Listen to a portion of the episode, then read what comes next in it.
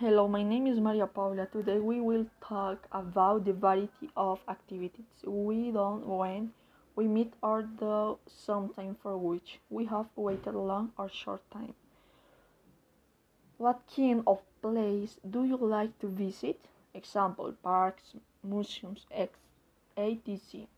I have no problem with making plans, but if they give me to choose a plan between day or night, I prefer one and thousand times the night signs. In this one, I am allowed to free myself from things which usually torment me. But I really like the idea of going to travel, pot plan in the parks, travel, meet, learn all kinds of plants captive. Ma, me, so I have no trouble making a plan. Normally, when I travel, I like to go to places where there are a lot of people.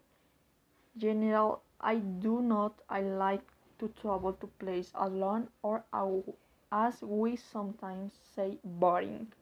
However, however, like to go hiking, observe horseback riding, or going to parks. Attractions with my friends or fun or my family, I almost do not like museums, but I do like to go to to see waters, waterfalls, rivers, and so on.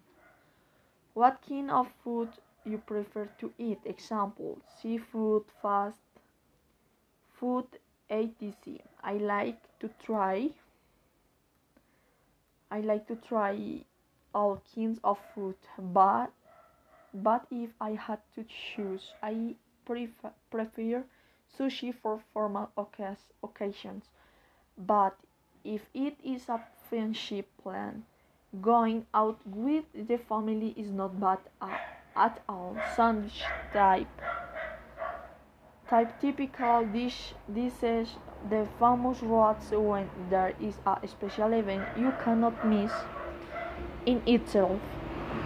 Everything that is food is delicious, so I have no trouble choosing what to eat.